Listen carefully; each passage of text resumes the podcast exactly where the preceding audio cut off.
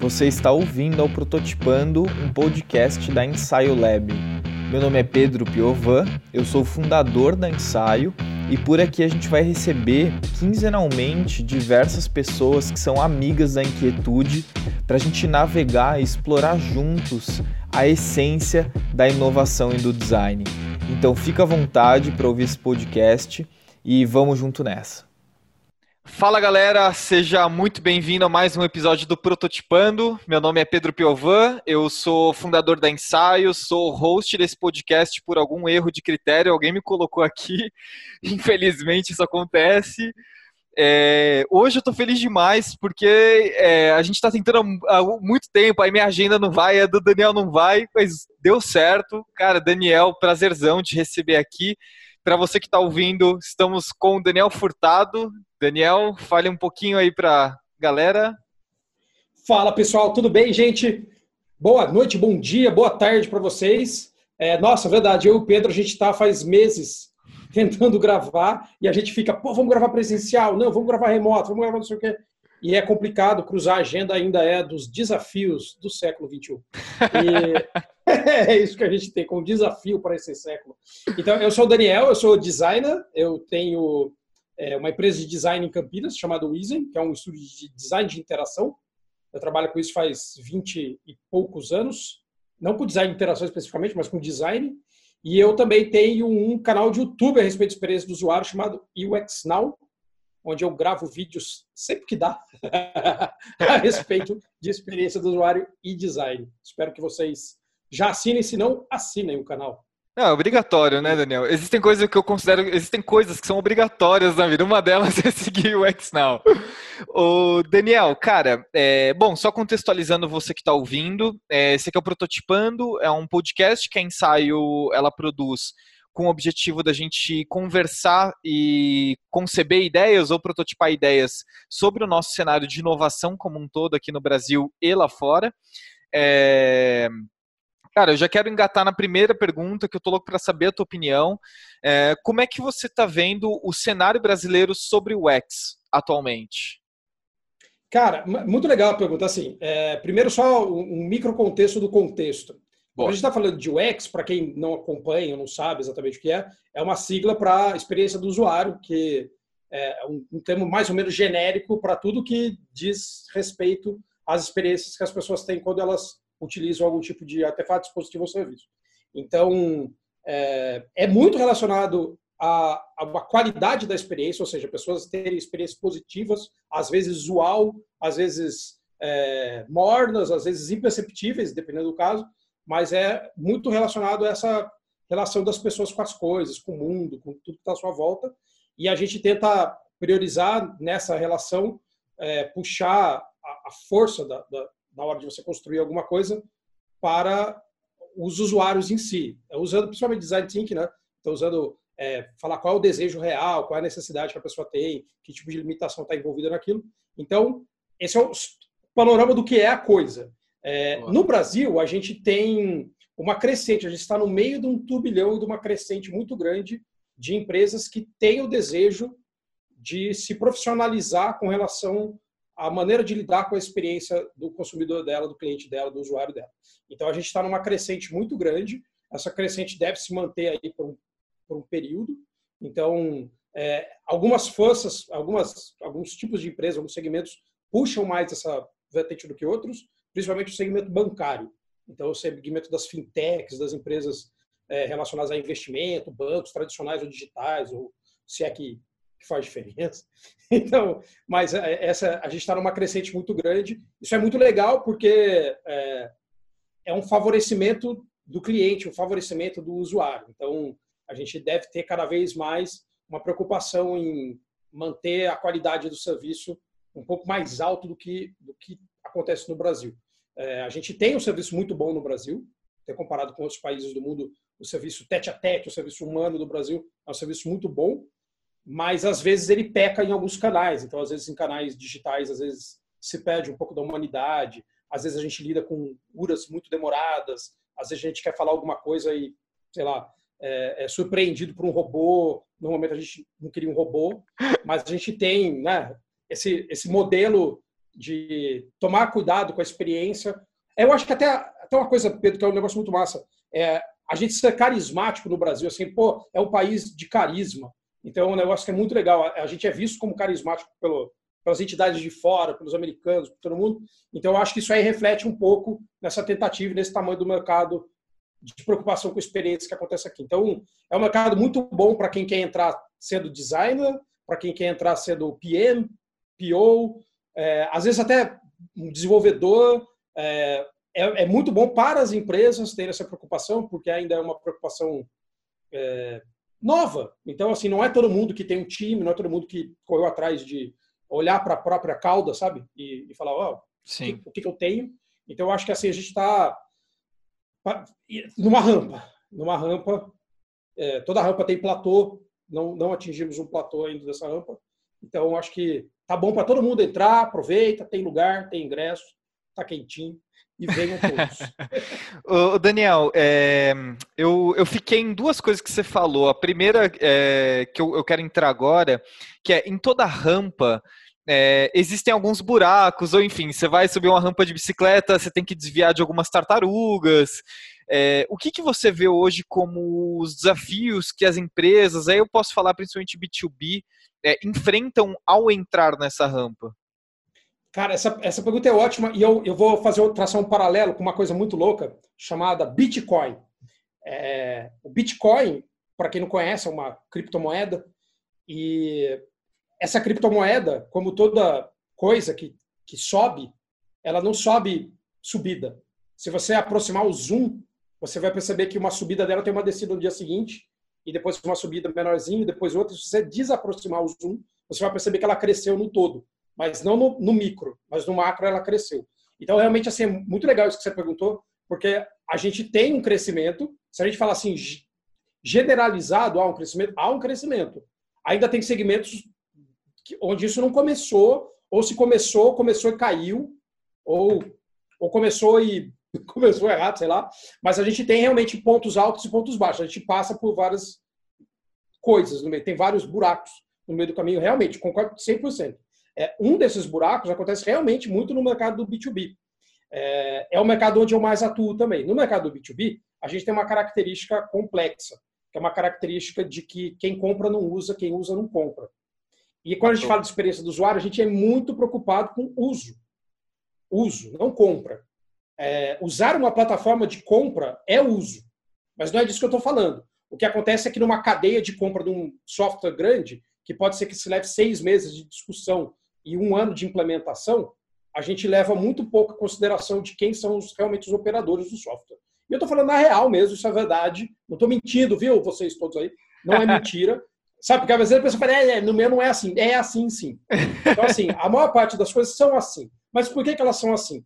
Porque a gente está falando, primeiro, de um nível de especialidade diferente de quem é o usuário. Então, assim, a gente não está falando de varejo, onde é, o usuário às vezes vai ter um contato e depois ele abandona o produto e, e ele tem concorrência um software que leva um ano para ser implementado, você não tem concorrência, ninguém vai desimplementar o software depois de um ano. Então a gente tem algumas coisas que realmente as pessoas afastam um pouco o olhar. E a parte de UX, as pessoas que, que sei lá, estão nesse ramo do B2B, às vezes afastam o olhar. Por que, que as pessoas afastam o olhar, opinião do Daniel? Porque as pessoas acreditam que se eu der um treinamento para usar um software lixo, isso resolve o problema. Dar um treinamento para alguém usar um software lixo não resolve o problema. Você resolve uma parte do problema, que é a parte da pessoa, sei lá, entender o que é aquela porcaria que alguém fez. É, mas isso não quer dizer que não vai causar uma lesão por esforço repetitivo, por usar uma tabela errada, que você não vai ter um monte de é, confusão cognitiva porque você pôs um botão muito longe do controle, sei lá, o controle e a coisa. Então tem uma série de coisas que a gente poderia se preocupar em termos específicos agora de usabilidade, que você faria com que o seu colaborador ficasse mais feliz usando o software. Isso é uma forma de vender. Então, você vender que o software aumenta a produtividade é uma forma de vender. É que, às vezes, não é o principal discurso. Então, realmente, assim, o mercado B2B patina um pouco disso. É... Existe essa a curva de você implementar um software B2B. E eu estou falando de B2B agora, não de SaaS, SaaS pequeno. É um software B2B grande. Então, um SAP, o cara botar o Salesforce numa empresa. Então, é, é, não é uma coisa que acontece da noite para o dia. Então, ele tem que entrar em contato com a TI da empresa, compras, cadastrar coisas, cadastrar 4 mil SKUs. escambau é um negócio que quer demorar. Então não é. Há, há, um, há um. Como chama?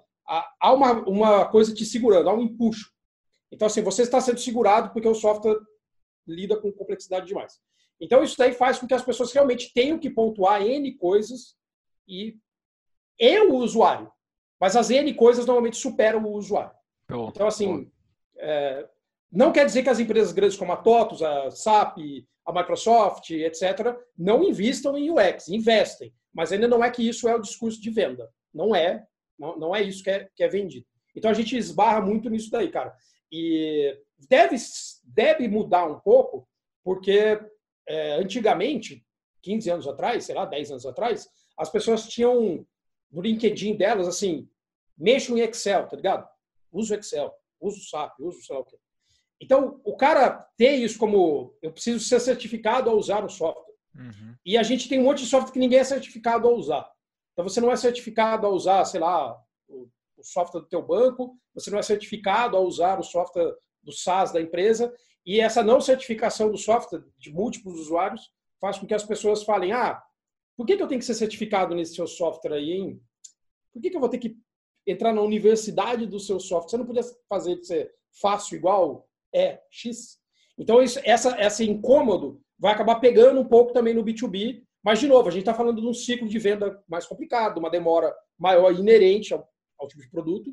Então, assim, sim, a gente vai, vai entrar ainda em crescentes maiores. Ainda não chegou ninguém falando assim, ah, vou tirar o SAP aqui porque o SAP é difícil e fulano é fácil.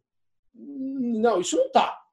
Não sei se vai acontecer, mas, mas assim, várias, várias é um risco, né? indícios, mas é um risco. É o risco que uma parte da operação seja subtraída. Então você fala assim, ó, eu não vou tirar o negócio inteiro, mas eu consigo tirar esse pedacinho aqui, e aí eu vou mudar minha licença para outra licença, porque esse pedacinho aqui tem um SaaS que faz melhor. Então, isso daí é um risco, realmente. Daniel, cara, eu podia parar por aqui e aí eu vou, eu vou levar essa gravação para uma série de clientes meus. Pode levar, esfrega nele. Cara, deixa, deixa, eu contar um caos aqui, porque a, a, a gente viveu, vive um pouco disso. É, tava num cliente, enfim, um cenário muito próximo, é, B2B, num segmento muito específico, com um sistema gigante, muito específico, que soluciona uma série de problemas da, de, desse segmento, é, líder de mercado, etc. E aí, enfim, conversando com ele sobre a importância do UX, etc. E aí, assim, o, que eu ouvi, ele falou, Pedro, o cara falou, Pedrão, é, o nível de lock-in, o nível de, de, do quanto o software o, e o treinamento, o meu serviço segura o, o, meu cliente é tão alto que eu não preciso pensar em UX. Eu falei, eu, aí, enfim, aí eu vou levar a, a gravação que a gente, a, a, gravação do que você falou. Mas o, o que me chama mais atenção é uma falta de visão sobre a curva de maturidade do UX que vai que potencialmente pode é, ser um ofensor dele daqui a 5, 10 anos. E aí, enfim, é isso, né? É isso. É, é isso. E quando a gente está falando dessa, dessa questão do software, que é um software de médio e longo prazo, é, é assim: quando você está falando de você pegar uma empresa média e você falar assim, eu vou trocar o software que gerencia qualquer coisa dela, qualquer coisa, papel higiênico no banheiro, por outro, é um trabalho. É eu vou fazer uma analogia para quem não é do software, fazer uma analogia besta. Faz de conta que você tem uma fábrica. Sua fábrica tem um monte de lâmpadas, 6 mil lâmpadas. As suas 6 mil lâmpadas são lâmpadas padrão, que tem aquele bocal padrão. Aí vem alguém lá e fala assim: não, vamos mais usar essa, vamos trocar por outra lâmpada, que tem outro bocal.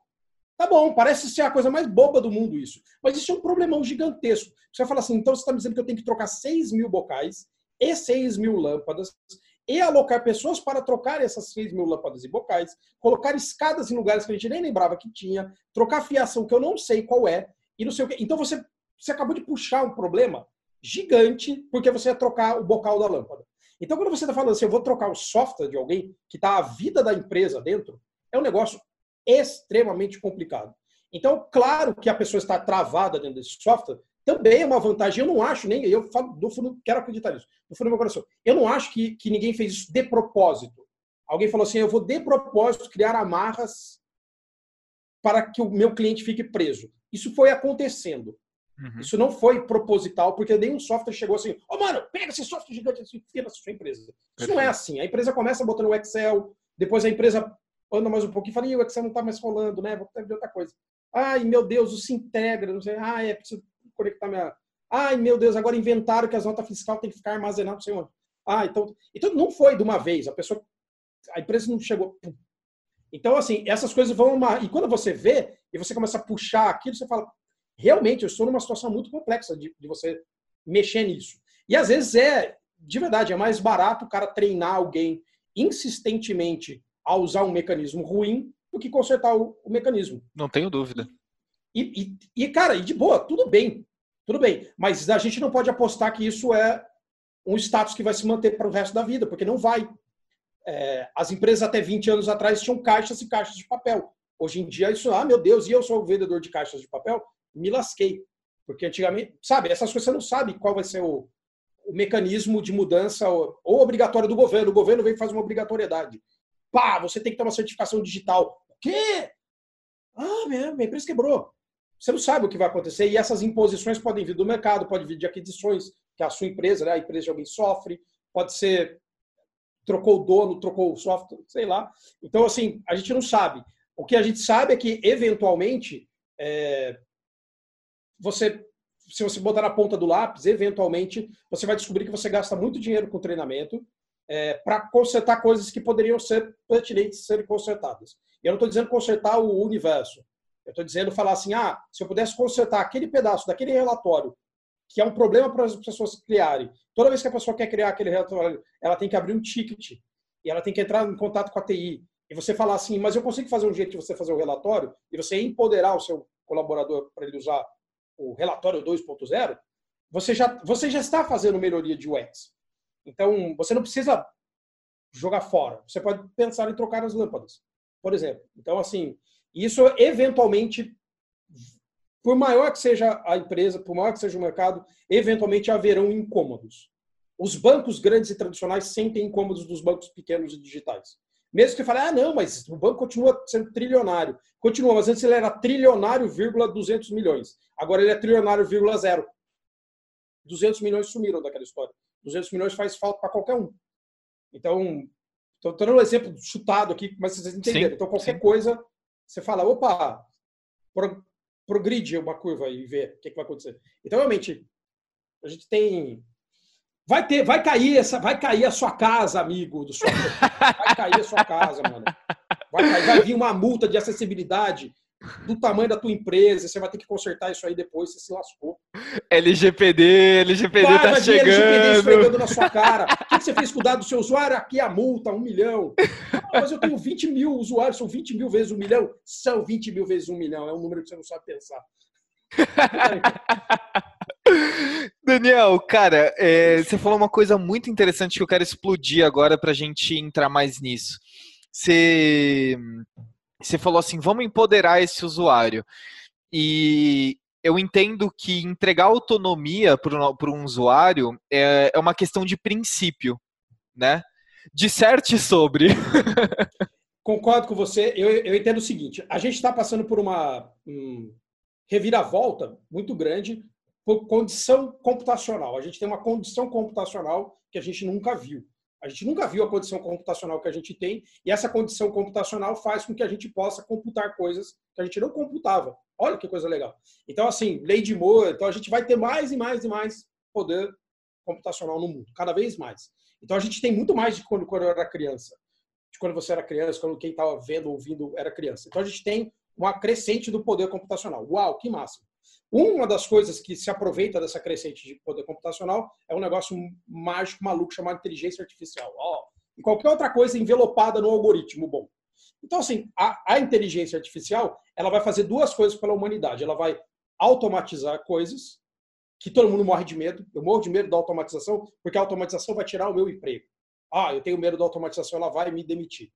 Legal, isso é uma coisa que a inteligência faz. A outra coisa é aumentadora, ela é aumentadora de poderes das pessoas. Então ela pode automatizar partes que a pessoa não devia estar fazendo, ela não devia estar fazendo um trabalho repetitivo que uma máquina pode fazer. E ah, mas não, não a máquina de botar prego automático já existe faz muito tempo.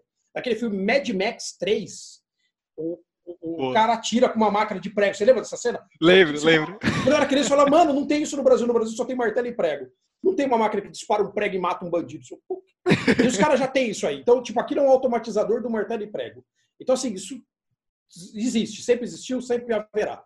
É, o aumentador de poder também, sempre existiu o aumentador de poder. A pessoa bota é, o cinto de utilidade do Batman e pendura um monte de ferramenta. Uau, eu aumentei meus poderes, agora eu tenho ferramentas à minha volta. Então a gente vai aumentar os poderes das pessoas, usando também inteligência artificial e usando também capacidade de computação em si, para que as pessoas possam realmente ser, serem mais poderosas na hora de fazer as coisas. Vou dar um exemplo besta. É, antigamente, cinco anos atrás, dez anos atrás, dois anos atrás, um mês atrás, dependendo da empresa, se você quisesse gerar um relatório de venda, dar um exemplo qualquer idiota. O relatório de venda, você tinha que apertar um botão e esperar aquele relatório ser gerado, e ele ia ser gerado talvez daqui a uma hora e meia, e talvez daqui a uma hora e meia, ou talvez daqui a um mês, ou talvez daqui a seis segundos, você vai ter um resultado. Hoje em dia, você pode ter um jeito de você apertar um botão, porque os computadores são mais rápidos, as pessoas são melhores em programar, as pessoas são melhores em fazer os bancos de dados, blá blá blá. Você pode apertar um botão e você tem um resultado que você não tinha como ter antes. Você fala, mano, eu levava uma semana para conseguir esse relatório. Você está me dizendo que agora eu consigo ver o relatório hoje? Consegue. O que quer dizer você ver um relatório hoje como superpoder? Então quer dizer que hoje eu posso saber que se eu fizer assim com uma coisa no meu estoque, esperar 10 minutos no ciclo de venda, eu sei se isso vendeu mais ou menos, ou se isso foi bom ou ruim para o meu negócio. É um super empoderador, é um super empoderador. Então, uma pessoa vai ser super ultra empoderada porque o computador é mais rápido. E porque você tem, lógico, inteligências ou o que você quiser ali dentro. Então, essas coisas todas fazem realmente com que a gente esteja passando de novo por um momento de transição mundial a respeito do, de que poderes eu posso ter. Então, assim, a gente tem poderes hoje, Pedro, que a gente não imaginava nunca que a gente ia ter, ou imaginava tirando sarro que ia ter. Então, o poder de um carro é, passar por uma poça, você frear e ele não girar, é um poder que a gente tem faz anos e a gente nem para para pensar nesse poder. Ele fala, uau, eu tenho o poder de, sabe, é, não sei, X, ter ABS ou ter airbags ou qualquer coisa, e a gente está falando hoje em dia de carros que se desviam de outros carros sozinhos.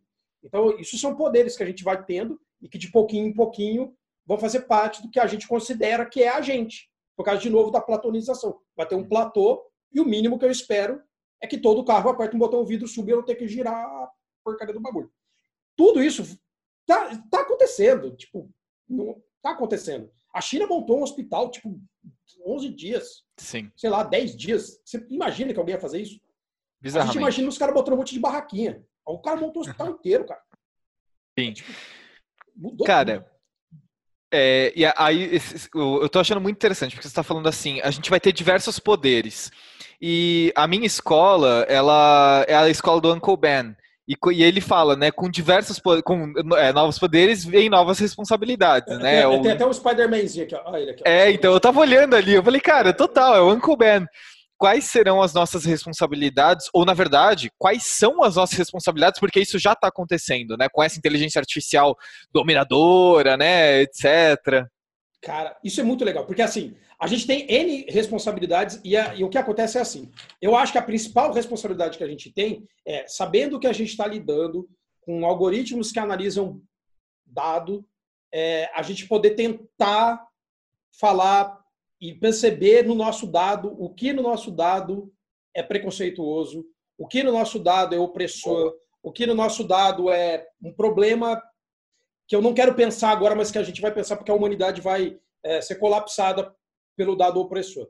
Então a gente tem uma responsabilidade muito grande. E aí eu não estou dizendo nós, designers, estou dizendo nós envolvidos no mundo digital. Porque esse dado que, que é complicado, que ele pode. Ele pode. Vou dar também um outro exemplo besta. Ele pode limitar o crédito a quem mais precisa de crédito por causa de uma análise de algoritmo que prioriza algumas coisas que talvez o fio do bigode não, não levaria em conta. Então, só que essa, essa responsabilidade de quem é cientista de dado, de quem está envolvido com o dado, é, já está sendo discutida. Precisa ser mais discutida. É, o que vai acontecer é que se a gente está falando de novo em propagação, em rampas, se a gente começar a propagar um comportamento errado, vai ser igual aquele negócio de usar o software que é difícil você tirar. Então, se você ensinar erradamente uma inteligência a fazer coisas, e aquelas coisas você levar dois anos para descobrir que elas estão ensinando coisa errada, como é que você vai desensinar? Parênteses, você vai desensinar porque daqui a dois anos vai ser mais rápido a inteligência e você pedir para ela desaprender também vai ser mais rápido. Então não é que não é, ó, virou caos. A gente vai ter mais inteligência também para desfazer os erros. Mas por que não já pensar sempre um pouquinho além do hoje e pensar um pouquinho amanhã e depois, quando a gente discute qualquer uma dessas coisas nos produtos, sabe? Qualquer uma dessas coisas. Então, realmente, a gente tem uma responsabilidade muito grande. Uma segunda responsabilidade que a gente tem que ter é quem tem acesso a essa tecnologia toda. Porque, assim, essa tecnologia toda não pode ser um negócio só os Estados Unidos têm no drone para soltar míssil nos outros. Então, tipo, a gente tem que ter isso também para outras coisas. Também para um pequeno produtor rural numa cidade pequena ter acesso a essa tecnologia. Esse acesso existe, mas hoje em dia ainda é um acesso que é caro e é complexo demais, é super complicado. Você vai falar de blockchain, a pessoa fala, que blockchain? Está querendo me enganar. Então, é, sabe, tipo, vira um negócio que vira um outro mundo, um mundo que precisa de um intérprete que a gente não é, ou que as pessoas não têm, não têm esse intérprete. Então, assim, a gente tem essa responsabilidade de falar como é que eu cedo o acesso para as, para as pessoas que precisam da tecnologia. Então, muita gente precisa de tecnologia para N coisas mesmo, N coisas, desde a doença até o controle da conta, etc., até o crédito, até qualquer coisa. Então, a gente tem que ter também essa postura de falar, ah, como é que eu vou, de novo, na questão do empoderamento, empoderar também essas outras pessoas. Ah, como?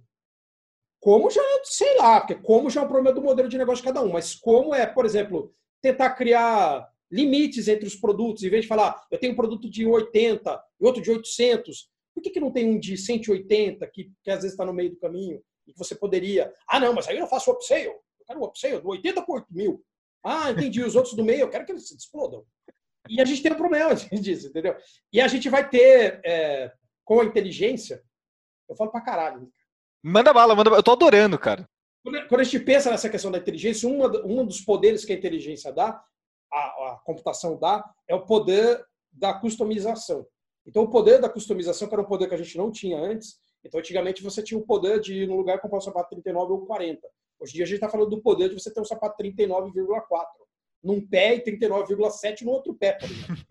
Então, essa customização, ela pode realmente também auxiliar nesse, nesse quesito das pessoas que falam, ah, mas eu tenho, para mim é complexo demais. Então, eu consigo customizar para que não seja tão complexo para você. Então a gente vai chegar nesse, nessa, nessa extrema. E eu não estou falando da moda, eu estou falando das coisas em si. Então, uhum. eu customizo a cor que eu quero que essa luz fique. Eu customizo a luz que eu quero é, na minha sala. Se eu quero ver um filme, eu quero que a luz seja azul, eu customizo a luz para ser azul. Antigamente eu não poderia fazer isso. Eu customizo a cor da minha luz da minha sala. É um. Uau, que coisa louca. E aí, para matar esse pedaço, só que isso aumenta o grau de complexidade do mundo inteiro. Porque agora o mundo inteiro sendo customizado, automático, automatizador, né? é, empoderador, me dá superpoderes que eu não entendo, etc. Cara, a gente tem e pode ter problemas enormes. Eu não sei se foi no Plim, aí meu, meu, meu computador fez Plim, aí eu desliguei aqui meu WhatsApp. Gente, de boa. É. Então, assim, a gente vai, a gente vai ter, né, ter essa distribuição de complexidade no mundo cada vez mais, mais, mais, mais complexo. É, e, e, não vai mudar. Sim, então, total. Assim, Cara, eu, eu acho muito interessante isso, Daniel, porque, vamos lá, né? É... Caraca, quanta coisa que eu tô pensando aqui. É até difícil de organizar. Não, mas putz, você foi falando, fui. Acho que tem uma coisa que é, é, Acho que, cara, concordo 100%. A nossa responsabilidade ela é sobre ética e civilidade. Assim, e, e nós, como tomadores de decisão, né? Eu acho que não é só o designer, o cientista de dados, o PM, o PO, o G.I. Joe, o fuck, fuckou, não importa. Spider-Man. É, Spider-Man é sobre quem toma decisões, é, precisa cada vez estar mais pautado ou mais saliente a questões éticas e civilizatórias. Porque não é de hoje, não é novo, a gente tem ofensores que não querem que a gente seja civil, é, a gente quer retornar à barbárie, e isso, enfim, é, já é do nosso dia a dia, às vezes mais intensificado, às vezes menos. Então, é, eu vejo que. E esse é um argumento que, enfim, né, muito designer já fala sobre isso. Mike Monteiro é um dos grandes hum, advogados, é, né? É, hum. é, e, cara, no, em um mundo de maior automação, em que a inteligência artificial realmente ela, ela consegue, enfim, dar saltos de inovação que a gente jamais conseguiria sozinho, é, uma coisa que eu acho muito interessante é, é exige-se que o ser humano seja mais complexo. Porque se a gente não vai mais bater martelo no prego, a gente precisa fazer algo um pouco mais complexo que isso. Ah, agora é girar. Não, mas girar o negócio já fez. tá, uhum. então agora a gente vai ter que desenvolver uma outra coisa que seja mais complexa. E, uhum. cara, é aí que eu vejo, e assim, eu sou um grande advogado disso, que é, é realmente uma jornada do ser humano de descobrir a sua auto, a sua complexidade como um todo e o seu potencial criativo, porque o potencial criativo mora aí, é na complexidade do ser humano, né? Enfim, como uma das bases do design é, é a escola da psicologia, não tem como não pensar nisso, né? Que o ser humano ele está numa jornada de cada vez entender a sua complexidade com base na sua criatividade. Enfim, eu, eu tô achando muito interessante porque eu tô conectando todos os pontos aqui. É, e isso que você falou é um negócio que é muito louco, porque, por exemplo, é esse, desse exemplo bobo que a gente está falando de falar, ah, todo mundo, desde que tem um ano, sei lá, você ganha aquele primeiro brinquedo que é de bater um martelinho, sabe bater um martelinho. Então, bater um martelinho. Eu não estou desrespeitando quem bate o um martelinho. Meu pai é sapateiro, claro. ele bate o martelo o dia inteiro. Então, assim, você bater. Só que ele saber onde ele bate o martelo é um diferencial. Ele está batendo qualquer prego, hein, gente? Então, Boa. Então, assim, você saber bater um prego, saber não sei o quê, faz parte de uma perícia que a gente tem. A gente tem outras perícias, como, por exemplo, torcer uma coisa, não sei o quê. E a gente tem perícias explosivamente complexas, tipo, por exemplo, tocar uma guitarra. É uma perícia extremamente complexa. Que perícia é essa, tocar uma guitarra? Tocar uma flauta, que seja. Então, é uma perícia muito complexa. E a gente faz. A gente é capaz de fazer essas perícias super complicadas. A gente é capaz, realmente, de educar um bebê. se for ter perícia mais complicado que isso, então a gente tem perícias que a gente faz e que eu, eu acredito ou quero ou posso ser inocente em acreditar, poliana de acreditar, não sei, de que deveria se aumentar o valor para essas perícias ou permitir que as pessoas desenvolvam essas perícias em prol das outras perícias que é, essas tecnologias todas vão subtrair. Então, assim, Perfeito. assim, algumas tecnologias vão subtrair essas coisas. E não é quer dizer que eu vou ficar menos perito. Não é o mundo do, do é, Wall-E, que eu vou ficar sentado tomando suco, deitado, porque tudo faz tudo. Não, a gente vai ter possibilidade de ter nas outras perícias que a gente queria ter, desde sempre. É, é, da caverna pintada, não foi pintada por uma pessoa só, todo mundo pintou aquelas cavernas. Quando a gente olha e fala, ah, eu tô vendo uma caverna pintada, não é que tinha um cara lá. Aposto que todo mundo tá pintando aquela caverna, sobrou algumas. é isso que aconteceu em 30 mil anos. Mas então a gente tem, a gente quer, a gente faz essas coisas, então a gente procura essas dificuldades também porque essas coisas estimulam a nossa criatividade, estimulam. Então, assim, eu acredito que essas coisas vão, vão dar espaço para isso. Mas, de novo, eu posso estar sendo super ultra inocente e, na verdade, o que eles querem é alguém pedalando igual no Black Mirror, gerando energia. Então, assim, é, mas eu quero acreditar que alguns lugares, alguns países que investem nisso, nessa ociosidade, ociosidade boa, sabe? De você poder fazer isso, estimula as pessoas a realmente poderem usar esses é, novos artefatos que vão surgir. Só que esses artefatos vão respeitar modelos que estão dentro da sua cabeça. Você falou tudo de falar que a gente está abraçado na psicologia para isso, porque a gente tem modelos que estão dentro da nossa cabeça, eles estão lá faz muitos mil anos, e não é porque inventaram um iPad que as crianças ficaram inteligentes, é, um equívoco de interpretação. Então, assim, é, quando você fala, ah, eu tenho esses, esses modelos na minha cabeça e eu vou ter que continuar entendendo cada vez mais esses modelos para cada vez mais poder, de novo, eticamente, é, fazer as coisas que ajudam as pessoas que já têm esse modelo.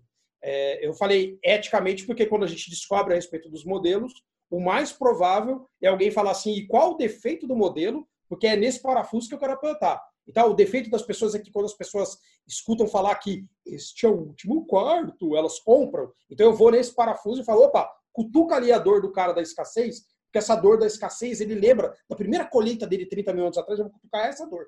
E a gente não precisava cutucar essa dor. Mas a gente vai lá e cutuca essa dor. Então, todo, todo descobrimento de uma dor não é para você cutucar a dor, mas é, é, é, Infelizmente, é isso que acontece. Alguém vai lá e é, cutuca a dor da, da pessoa. Não tem legislação em cima de cutucar essa dor. Uhum. O Andrei fala isso no vídeo dele. A gente não tem legislação em cima de dark pattern, por exemplo. Tive a ser proibido, uhum. dar uma puta no cara. Por fazer. Uhum. Você prometeu uma falsa sei lá, falsa cor, falso timing, sei uhum. lá. Mas então, assim, sim, a gente tem que entender essas coisas para dar liberdade para as pessoas serem e não só fazerem. É, sim. É, olha que filosofia. Nossa, vou oh. beber até água. Oh. Daniel, cara, me fala uma coisa. É, eu queria explorar um pouco o, o dilema entre a interação digital e a interação humana. É, eu vejo várias coisas. Eu vejo é, ah, não, temos só que ser digital. Ah, não, temos que retomar o contato humano. Ah, não, a gente tem que explodir tudo isso. Ai, meu Deus, eu tô desesperado, eu não sei o que eu vou fazer se a gente não tá os dois. Cara, enfim, que que, qual que é a tua visão sobre o equilíbrio ou não sobre o digital, as interações digitais e humanas? Cara, então, eu acho isso realmente é um, é um dilema muito complexo. É um dos textos que eu coloquei um mês e meio atrás, sei lá, no Medium, fiz até um videozinho disso, era sobre essa coisa do tédio, que a gente está entediado e a gente vai lá e entra no Instagram e fica lá. Ah, e, e que essas coisas, a gente, a, a gente, de novo, a gente tem uma máquina dentro da nossa cabeça super ultra bem constituída, onde os computadores tentam copiar essa máquina que é o nosso pequeno cérebro. E esse nosso pequeno cérebro, ele é, é feito para responder a estímulo natural. Pássaro cantando, fogo pegando, não é todo dia que pega fogo. Spider-Man de novo. Tem um caso clássico do Spider-Man. O Spider-Man tem o seu sentido de aranha, então as pessoas Spider-Man, uou, uou, uou, uou, por causa do sentido de aranha.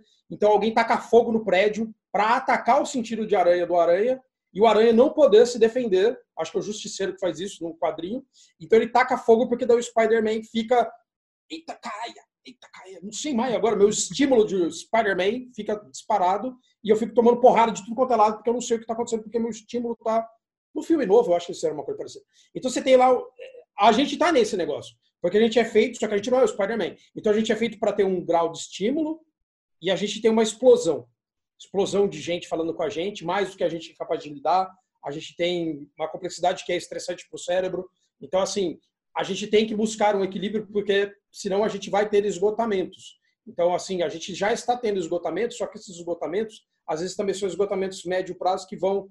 A gente não sabe o que é uma pessoa de 75 anos que ficou 35 anos na internet. A gente nunca viu essa pessoa. Essa pessoa não existe ainda.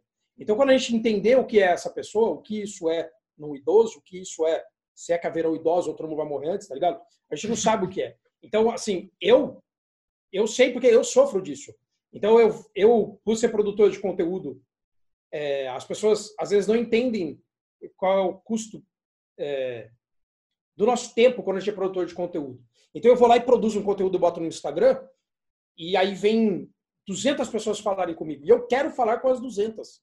Porque eu quero, lógico, uau, a minha sede de falar com as pessoas, ser simpático, ser carismático com as pessoas, é uma coisa que está em mim. Mas, pô, falar com 200 pessoas é mais complicado do que falar com 20, que era o que eu falava antigamente. Ou falar com, com duas, com minha mãe e com meu pai. Que é, não, normal é com um irmão, uma irmã. Então, agora, você, isso é muito difícil de lidar. Então, é muito difícil de lidar e a gente não tem uma cartilha disso ainda, porque a gente não, eu, pelo menos, não tenho, eu não sei exatamente uhum. como lidar. Então, eu tenho que falar assim, ah, eu tenho que tomar o cuidado, eu sei que eu tenho que tomar um cuidado, é, eu procuro cada vez mais falar. Eu preciso de contatos humanos com as pessoas, porque eu acho também que a gente está indo para uma discussão a respeito do trabalho remoto, é, que é uma discussão grande. A gente está realmente é, é, igual essa questão do coronavírus, falar que vai ser o maior experimento de trabalho remoto do mundo. Um monte de gente, se puder, falar, vou ficar uma semana em casa, é, trabalhando de casa, é melhor. Mas o que, que a gente vai perder? A gente não sabe, porque mas e as sociedades que são super distantes elas vivem de outro jeito e não é a nossa sociedade, blá. Sei que parece um monte de filosofia, gente, mas é só para entender que realmente a gente está indo para caminhos que são muito complicados. Uhum. A gente uhum. precisa é, desabilitar certas coisas do nosso celular para a gente não virar, não estar preso dentro de uma armadilha. Tem uma coisa que vai acontecer e que a gente está, está indo um pouco para esse caminho. Eu dei o exemplo da minha lâmpada que fica azul. A gente uhum. está indo para um caminho onde outros dispositivos que não são tão é, incisivos em querer comunicação, como o nosso celular, é, vão, vão ficar nas nossas casas. A gente vai ter IoT, que é uma discussão grande, então a gente vai ter objetos conectados que podem é, falar com a gente só no contexto que tem que ser falado. Então, por exemplo, eu não tenho porque meu liquidificador ligar sozinho se eu não estou perto dele, mas o meu, o meu celular ligar sozinho falando para fazer alguma coisa, tem. Mas se eu estiver perto da cozinha, ele pode saber que eu estou na cozinha e falar, opa, Lembrando que eu sou o solidificador, estou aqui. Então a gente vai ter outros, outras possibilidades de se envolver mais com o nosso ambiente, talvez talvez isso ajude, talvez isso não ajude nessa perturbação sensorial. É, mas eu acho que a gente tem tem urgentemente falar sobre esse assunto, urgentemente tomar medidas com a gente de largar as coisas de lado um pouco e se dedicar a ter espaços analógicos na nossa casa. Isso é um negócio que é muito louco. Então, como eu posso ter um espaço analógico se tudo é IoT? Eu preciso ter um espaço Boa. analógico.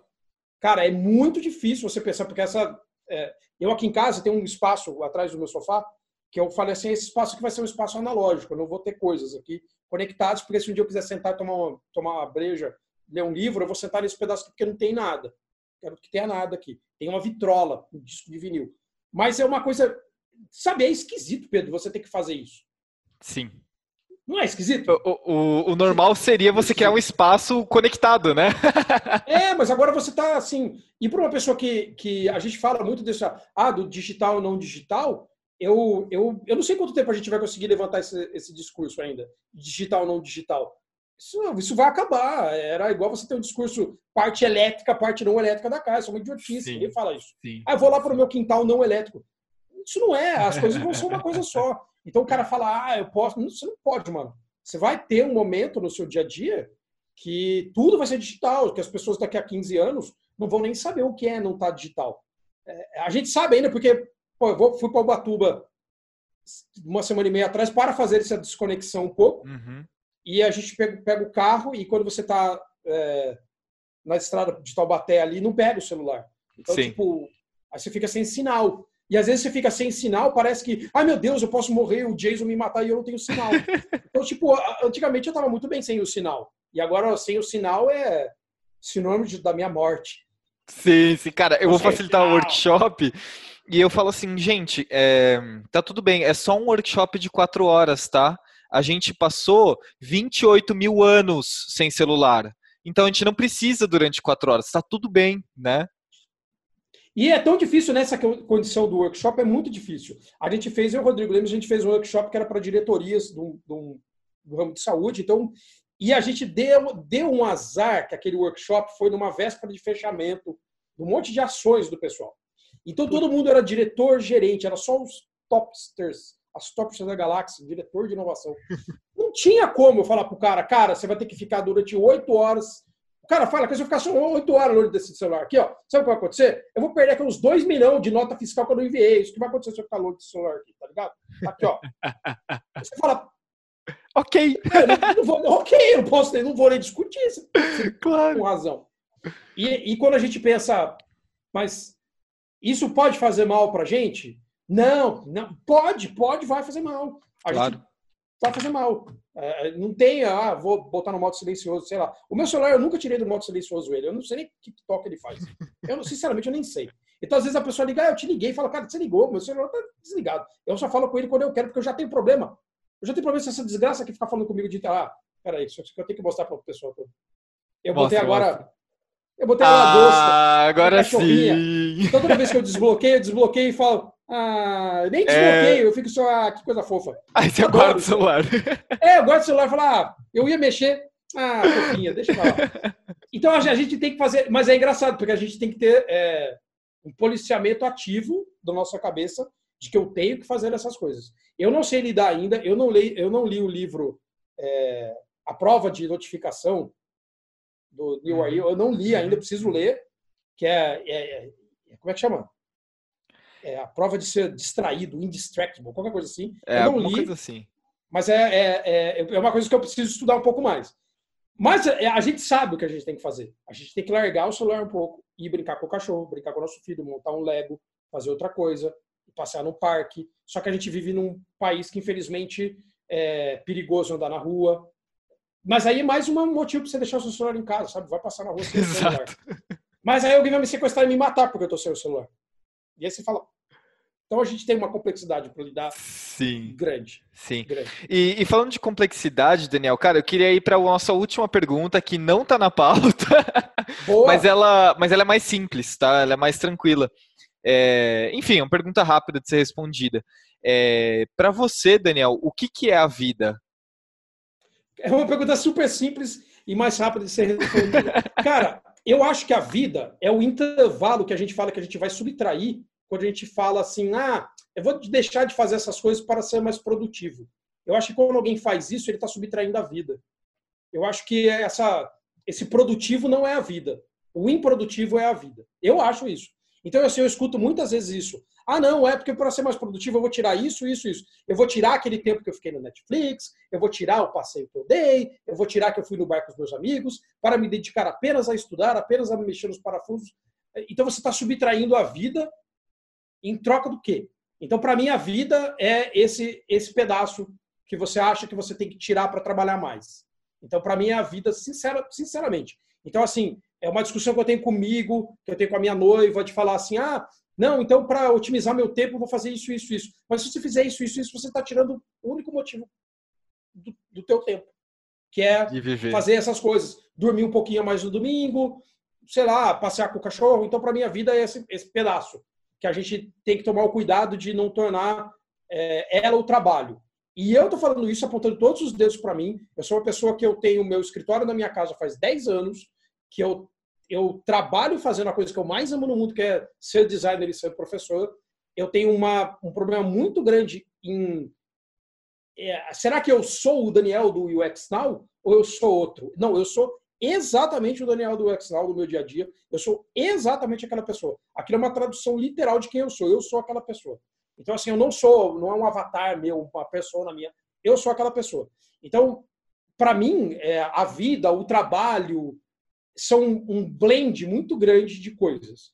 Então, o que eu tenho que falar assim, ah, nesse momento eu estou trabalhando, eu não estou trabalhando. Se eu 11 da noite responder uma pessoa que falou assim, quá, quá, quá, quá, que legal que você falou, que é meu trabalho, mas é minha vida. Então, eu vivo numa, uma, sei lá, numa, numa revolta, às vezes, na minha cabeça, de falar, ah, Será? Será que não é? Será que não é? Mas eu lido com isso porque eu realmente eu, eu faço o que eu sou apaixonado. Eu sou apaixonado pelo que eu faço.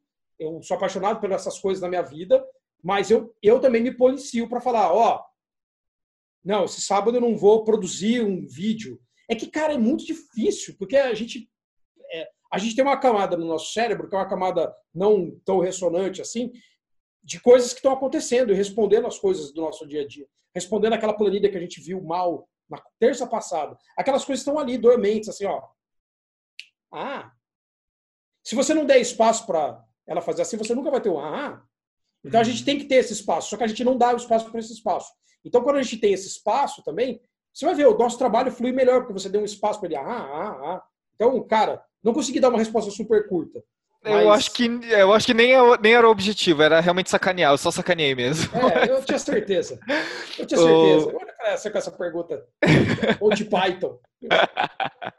Ô, Daniel, eu, você estava falando, cara, me lembrou muito um livro que eu li é, recentemente, agora nesse período que eu tirei de férias, chama Ócio, Existência e Culpa. Cara, é, é um livro, enfim, é filosófico pra cacete, mas é uma delícia, porque fala muito sobre isso, cara. Fala muito sobre, é, enfim, um senso de identificação com o senso de ociosidade, sendo que ociosidade é um termo que a gente, quando colocou no latim, desvirtuou ele totalmente. Os gregos antigos sabiam muito melhor fazer isso do que a gente, e muitas outras coisas eles sabiam fazer melhor do que a gente, né? Mas... É exatamente, porque é, que é o preparo para o trabalho. Então eu estou me preparando para o meu trabalho. Esse é um negócio que, assim, é, é, a gente vê como vagabundagem.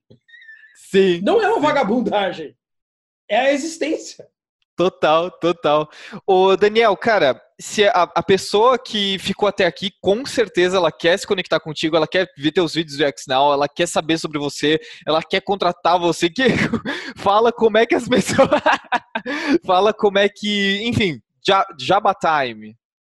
Cara, muito, muito bom, muito bom, muito bom. Ó, é, eu tenho o um LinkedIn, eu sou o Daniel Furtado. Se procurar o Daniel Furtado, eu estou com, com isso aqui no fundo.